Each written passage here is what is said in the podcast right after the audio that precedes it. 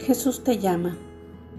Estoy creando algo nuevo en ti, una burbuja de gozo que al explotar salpique las vidas de otros.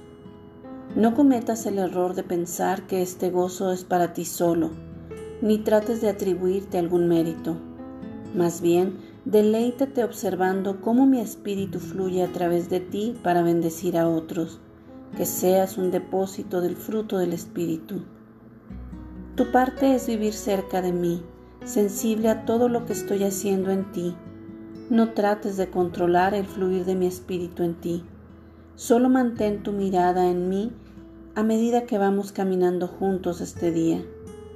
Disfruta mi presencia, la cual te permea con amor, gozo y paz. Estoy contigo.